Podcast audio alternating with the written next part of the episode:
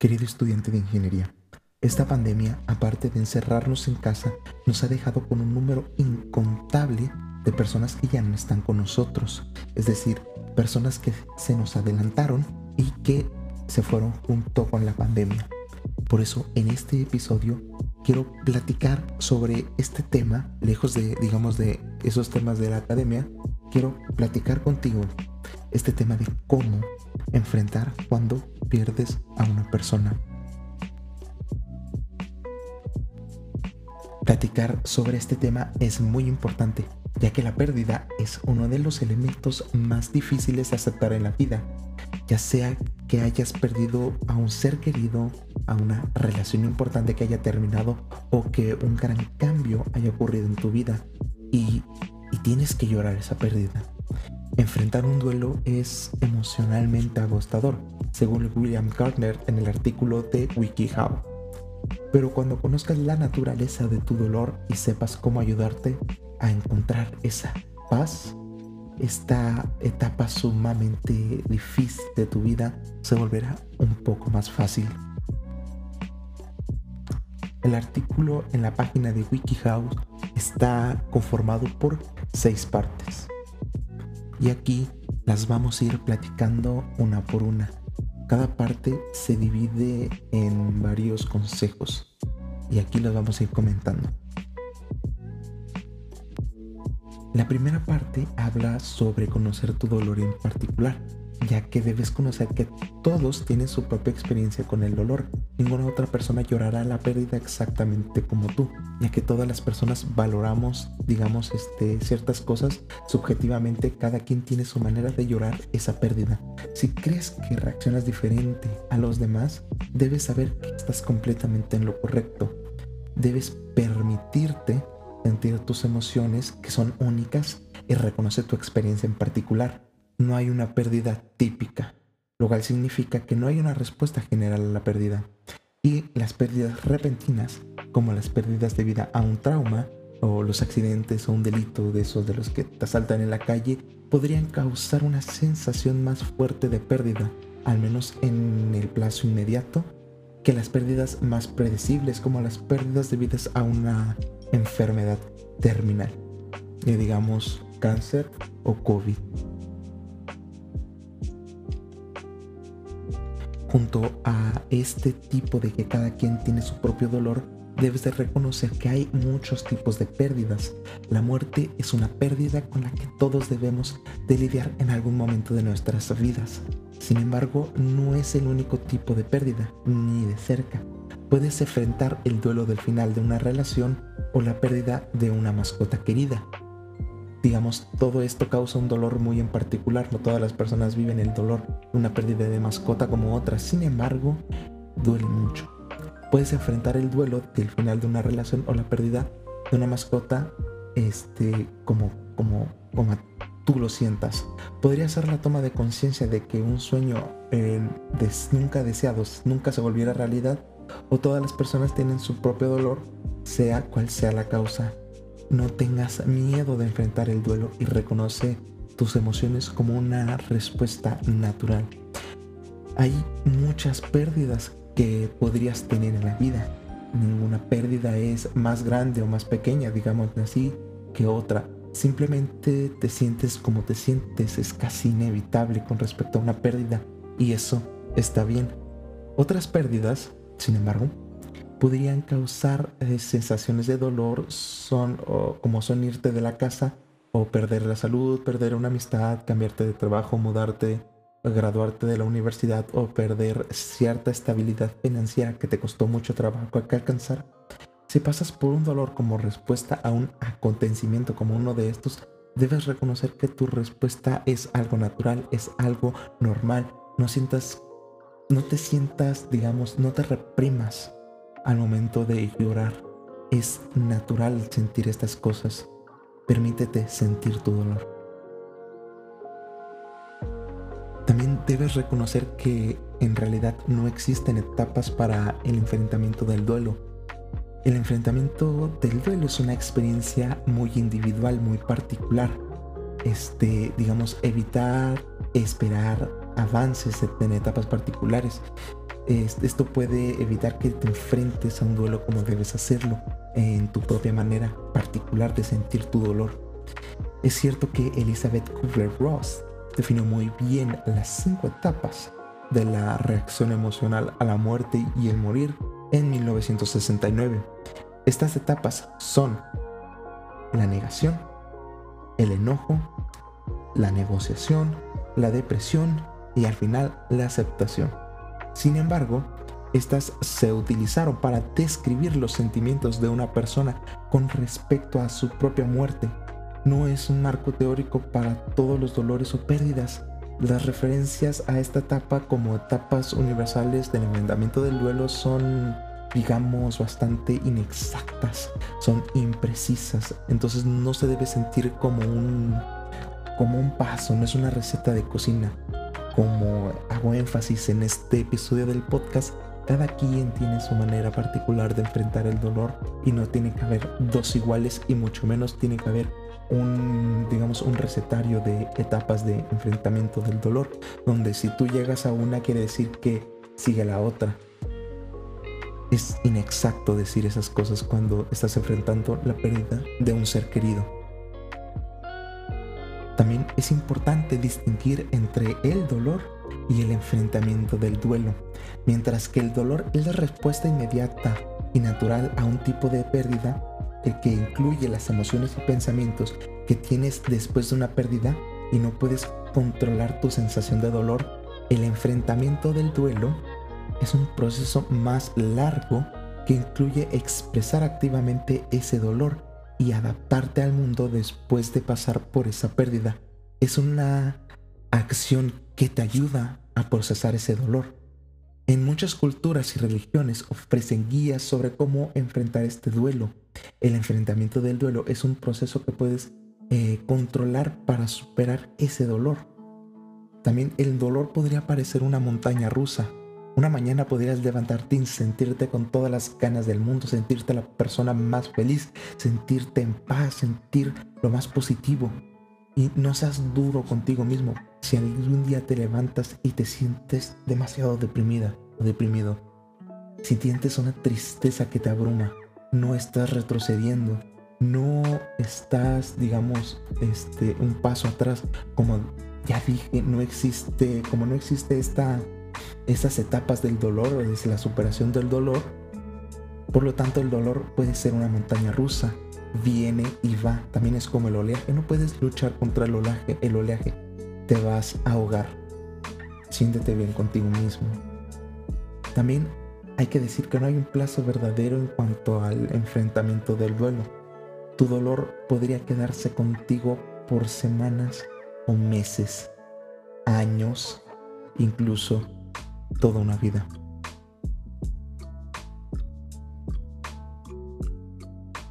También hay unas tareas, entre comillas, necesarias para el enfrentamiento del duelo. El doctor J. William Gordon indica que debemos completar eh, cuatro tareas, por así llamarle, del enfrentamiento del duelo. Son diferentes a concebir el enfrentamiento del duelo como etapas, porque estas normalmente se deben completar a la vez y pueden tomar años. Estas tareas son, tarea número uno, aceptar la realidad de la pérdida. Debes aprender a aceptar la pérdida como una realidad tanto mental como emocionalmente. Esto puede tomar tu tiempo. Tarea número 2. Procesar el dolor. El dolor en respuesta a una pérdida es una reacción emocional natural. Si disminuye con el paso del tiempo, pero el tiempo que requiere varía dependiendo tus propias necesidades. Como he dicho a lo largo de este podcast, cada persona vive, siente el dolor de manera particular. También cada persona tiene su manera de vivir el duelo. Por lo tanto, cada persona tiene su manera de procesar el dolor y no todas las personas tienen el, tiempo, el mismo tiempo necesario para enfrentar un dolor. No todas las personas tienen esa capacidad. Tarea número 3. Adecuarte al mundo después de una pérdida. Hay varias modificaciones que tal vez tengas que realizar después de esa pérdida. incluidas las externas, tales como eh, vivir sin lo que perdiste, o internas, como cuestionar tu nuevo rol en el mundo. Y tal vez, ¿por qué no?, espirituales, encontrar un nuevo significado después de esa pérdida. A todos nos ha pasado que después de una pérdida, digamos, cambia nuestro papel en el mundo. Nuestra percepción de nosotros mismos estaba tan ligada a esa persona que muchas veces cuando esa persona ya no está o llega a faltar, quedamos incompletos. Y también, digamos, le perdemos cierto significado a, la vida. Vivimos simplemente porque nuestro corazón y nuestra mente funciona. Podemos llamarnos eh, muertos en vida. Tarea número 3. Encontrar una nueva manera de concentrarte con la pérdida mientras sigues con tu vida. Hay que aceptar que la pérdida no significa que nunca pienses en la persona o, o, que lo que perdiste.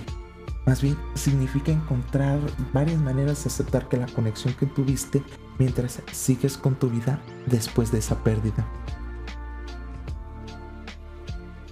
Recuerda, superación no es lo mismo que olvido.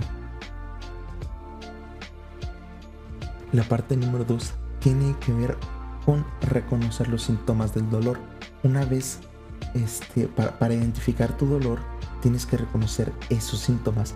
Debes reconocer que quizás tú y los demás no sientan el dolor de la misma manera, como indicamos en el punto de la parte 1. Hay algunos síntomas comunes que las personas presentan cuando sienten dolor, pero nadie siente el dolor exactamente de la misma manera. Reconoce tu propia sensación de dolor a la vez que comprendes que tal vez, solo tal vez, chance y los demás tengan diferentes sentimientos o expresiones. Las expresiones de dolor varían en gran medida no solo entre personas, sino también entre culturas y tradiciones espirituales. También está bastante documentado en varias revistas psicológicas que el dolor tiene síntomas físicos. Estos son algunos de los síntomas físicos comunes que podrías presentar cuando sientes un dolor, este dolor que no te deja dormir. Por lo tanto, cambia en los patrones de sueño.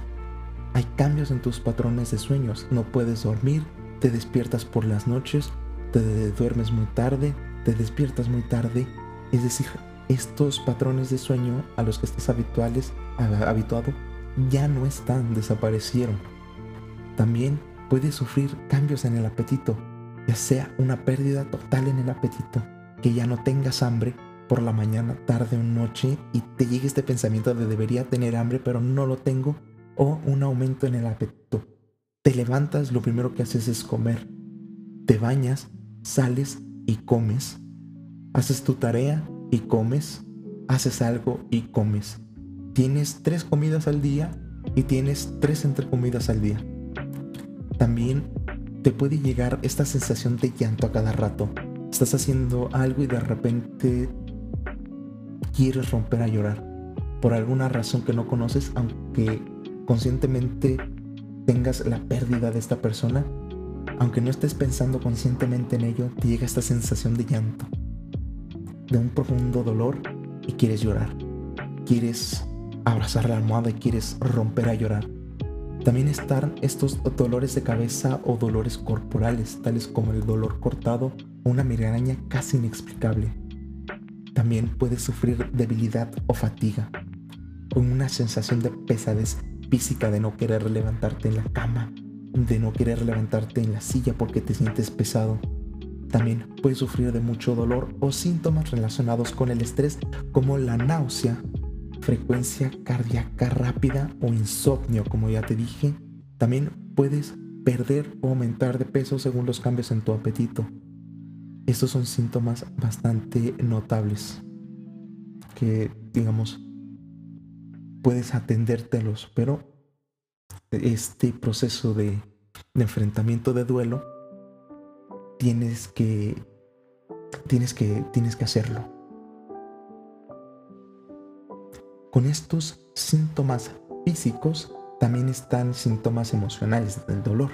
El dolor es emocionalmente complejo y es bastante profundo.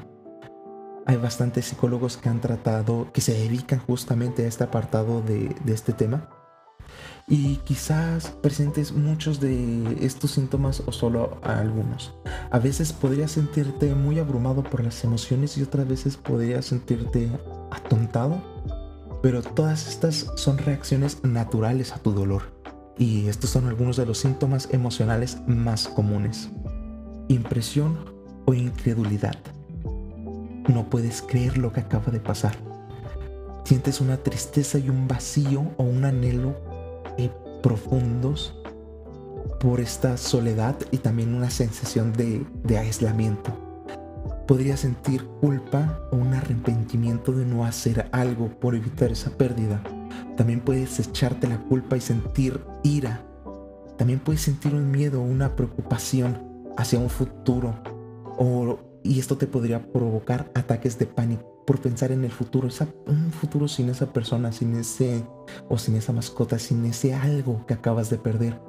Puedes sentir por eso una frustración, una ansiedad y una depresión indescriptibles porque no quieres estar sin esa persona o no quieres estar sin ese algo que acabas de perder, sin esa situación que acabas de perder.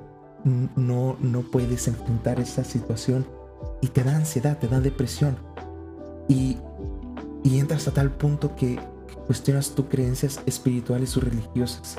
Típico, Dios me ha abandonado eh, o, o, lo que creas, digamos.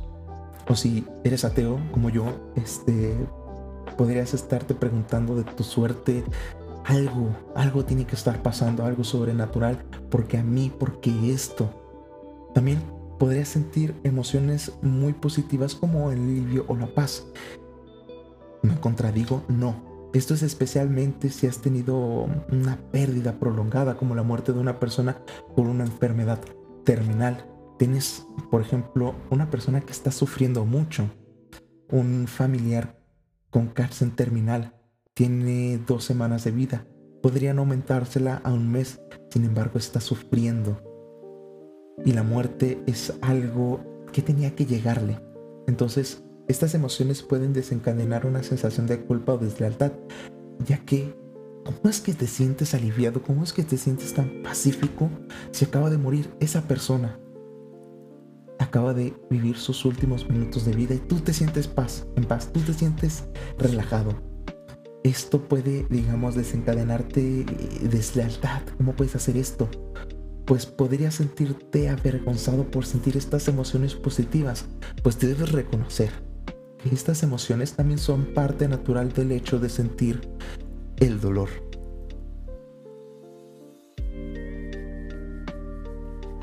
Bueno, tú eres una persona adulta. Tú tienes cierto procesamiento y en tu cabeza, tienes cierta asimilación de información, tienes Vaya, ya tienes una manera de procesar esta información. Pero, ¿y los niños? Los niños son especialmente los más, y los más pequeños son los que podrían expresar el dolor de maneras eh, reconocibles, pero también de maneras que son menos conocidas para nosotros los adultos. Y deberías de estar, estar atento a tu hermanito pequeño, a tu hijo, a tu sobrino, a los posibles signos de dolor en los niños que no siempre pueden comunicar bien sus sentimientos por medio de las palabras. Y estos signos son impresión emocional, que tal vez parezca que el niño expresa sus sentimientos mucho menos de lo normal. Podría negarse a hablar de la pérdida, este bloqueo de metal que, que, que invade a los niños para no hablar de lo malo. También podría tener un retroceso o comportamientos inmaduros Quizá parezca que el niño eh, retrocede, por así decirlo, en una etapa conductual anterior. Si tiene el niño, digamos, 10 años, podría de hecho comportarse como un niño de 5, por así decirlo. Y podría tener, sentir la necesidad de que lo mesan, de, de sentir ansiedad por la separación, tener miedo de ir a la escuela, chuparse el dedo purgar, volverse a orinar en la cama, sentir la necesidad de dormir con uno de sus padres o tener problemas para terminar sus tareas o actividades con las que normalmente no tenía dificultades. También el niño podría tener un comportamiento explosivo o un mal comportamiento. El niño podría comportarse mal o, explotar con arrebatos emocionales repentinos. Por lo general, estas emociones son sentimientos de ira, frustración, confusión o impotencia. Si se comporta de una o de otra manera que no es común en él, podría ser una forma de demostrar que no tiene, que tiene alguna, algún control sobre la situación. Cuando todos sabemos que el niño por dentro siente que no la tiene y siente la necesidad de, de demostrar todo lo contrario. También el niño puede preguntar mucho y repetidamente. El niño podría formular la misma pregunta una y otra vez aunque le den la misma respuesta. Esto podría indicarle que, que al niño le cuesta comprender o aceptar la realidad de la situación. A todos nos pasa y a ti también te pasa en uno de los puntos anteriores. ¿Cómo es que esto pasó? Pero tú te haces esas preguntas porque tú ya sabes las respuestas. Tú, tú siempre te respondes lo mismo, no, no puedes caer. Los niños necesitan la, digamos, la afirmación de una persona mayor, una persona más consciente para aceptar la realidad. Sin embargo, eh, es difícil hasta para ti aceptar esta realidad y para el niño también. Por lo tanto, si tú no, no estás convencido, no, no tienes esta resignación, el niño tampoco. Y podría adoptar un comportamiento defensivo. Esto es común en, en, los niños de los primeros años escolares hasta los adolescentes. Podemos estar hablando de 6 a 15 años. El comportamiento defensivo intenta actuar como una distracción eh, del niño y de sus sentimientos. Podría estar más absorto en las tareas, la socialización de los juegos, de juegos y otras actividades. También podría negarse a, a sentir la pérdida frente a sus padres o figuras de autoridad, pero podría sentirse cómodo al hablar de sus sentimientos con algunos de sus amigos. También en los niños se les, digamos, se les presentan síntomas físicos. El dolor y la ansiedad a menudo se manifiestan en síntomas eh, que especialmente en los niños muy pequeños. Los síntomas como los dolores de cabeza y de estómago son muy comunes. Al niño también podría costarle dormir y podría sentir una pérdida en el apetito. También puedes reconocer que los signos del dolor, este dolor son complicados. El dolor es complicado, como ya dije. A veces podrías sentir tanto dolor por tanto tiempo que, perjudicará en gran medida tu capacidad de desempeñarte en tu vida cotidiana, en tu trabajo, en la escuela. Y aunque todos los dolores son complejos, el dolor complicado se refiere a un proceso de enfrentar el duelo que no disminuye la sensación de dolor con el paso del tiempo y que incluso podría causar el empeoramiento de un trauma emocional. Si notas estos signos en ti mismo o en los demás, especialmente si has estado sintiendo dolor por un tiempo, considera la posibilidad de acudir a un profesional de la salud mental, un psicólogo o un psiquiatra que pueda ayudar a procesar tu dolor. Y los signos podrían ser que, mm, como por ejemplo, concentrarte en muy pocas cosas o en nada que no sea en tu pérdida. Estás haciendo un trabajo y te viene tu pérdida a la mente. Estás haciendo, digamos, este, te estás bañando y estás pensando en tu pérdida. Estás cocinando y estás pensando en tu pérdida. Todo te sale mal, no te puedes enfocar en nada. Mm, y simplemente no puedes. No es que te hagan falta ganas, no puedes.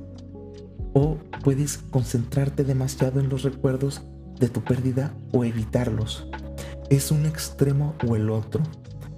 Puedes estar pensando todo el tiempo en esos recuerdos, todo el momento puedes estarte enfocando en ellos o tratar de evitarlos, que es la otra manera de traerlos al frente, de, ponerlos como tu prioridad. Sea cual sea el polo, tu prioridad tiene que ver con los recuerdos de tu pérdida. Y esto podría llevarte a una negación prolongada de la pérdida. Es decir, en una negación tan profunda que no eres capaz de asimilar que la pérdida sucedió.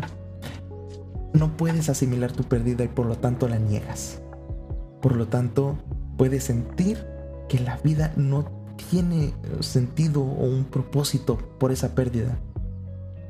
Pierdes la capacidad de confiar en los demás, ya no puedes confiar en los demás y no puedes pensar en experiencias o en pensamientos y sentimientos positivos, pierdes esa capacidad de, de verle lo bonito a la vida. Y por lo tanto, por esta prolongación de, de un dolor complicado, puedes caer en una irritabilidad o una inquietud extrema.